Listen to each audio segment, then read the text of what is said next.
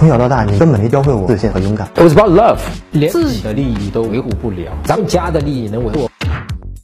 成人大哥对我有好感的女生，接触一段时间后，又主动提出不合适，还是做朋友吧。我比较喜欢用行动传达爱，她喜欢听甜言蜜语，和我在一起，她说总感到有点没话聊，还有点压抑。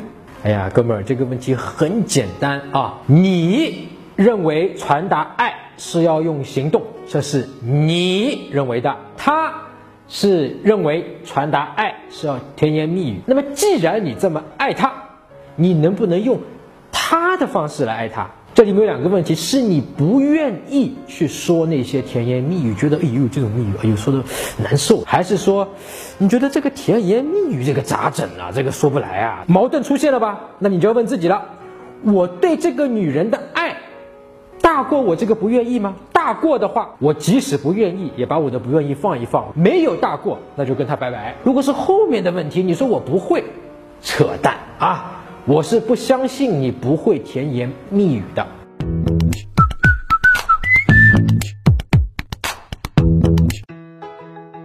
搜索微信公众号“陈真”，打开微信，点击上方搜索，输入“陈真”两个字，成功的陈，再点搜索，那个戴眼镜的呢，就是我，点一下这个人，点击关注公众号，你就加上我了啊。